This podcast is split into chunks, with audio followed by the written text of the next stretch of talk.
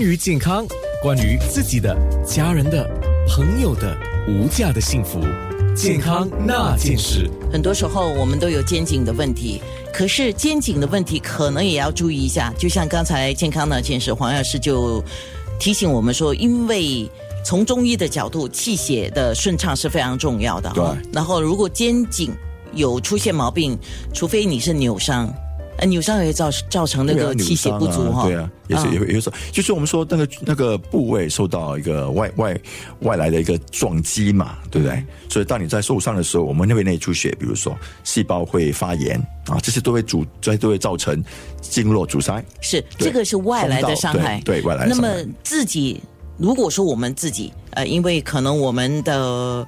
营养不足，可能吗？也有可能啊，啊，或者是我们的姿势不对，也的，长这这期是非常常见，对啊对就是说，当然说我们说普通的，我们讲分辨说普通的这个呃呃肩颈疼痛跟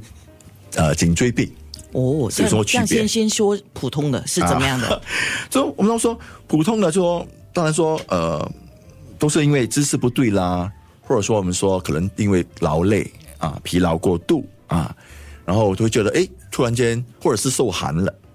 啊，对啊，不是空不是空调一直吹着你啊，对，或者说还说说开车的时候，呃，可能你年年轻的时候不觉得，现在我年纪比较大了，气血比较没有这么顺畅的时候啊，气气比较不足的时候，你开车你觉得哎，我空调以前吹着我的手没事，现在我吹了，我觉得手臂会会酸痛，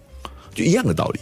啊，这是空寒，这是普通的。通常这种普通的这这这个酸痛呢，肩颈的酸痛，我们通常就是休息，来休息了一会儿，或者就是说去一个运运动一下，哎，就会很好的消失了，就会减轻了。这是普通的。可是我们说，如果是一个病呢，就是说，哎，它是一个持续的，啊，就是说它一直在一直它很长的出现。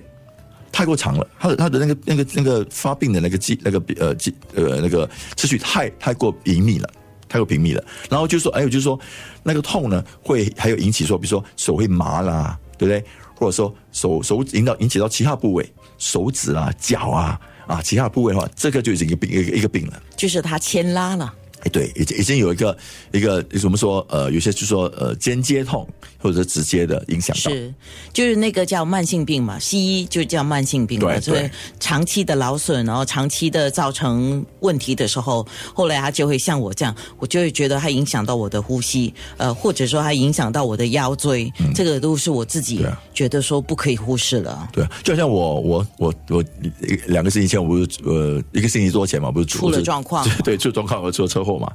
说我我撞到我的颈嘛，嗯啊，我撞到我的颈，说我的颈跟我的头第一个落地，哎，就撞到那个呃楼梯嘛，说我现在现在呼吸，我的胸口还是还是很紧啊。所以这个这种这种韧带啊，这些牵牵涉的的疼痛，会大概持续大概可能一个月或者几个月都都不。通常你像你自己是中医嘛，所以你自己怎么调理呢？我就要按穴位啊，按按穴位啊，就是等一下我们面部直播要教的嘛。对对，我我自己也在按啊。哦，你自己按，自己跟自己怎么有按呢？有些穴位，有些穴位我自己按得到，我就自己按，不然的话，我还我我也是去去去看中医啊。对啊，去看骨科啊。那倒是了，呃，美发师还是要其他的美发师来帮忙剪头发。好，那我们准备一下面部直播了哈。等一下我们十一点多会说什么呢？呃，直播的时候吗，没有，等一下十一点多的空中节目啊。哦，空中节目当然我们就会说，呃，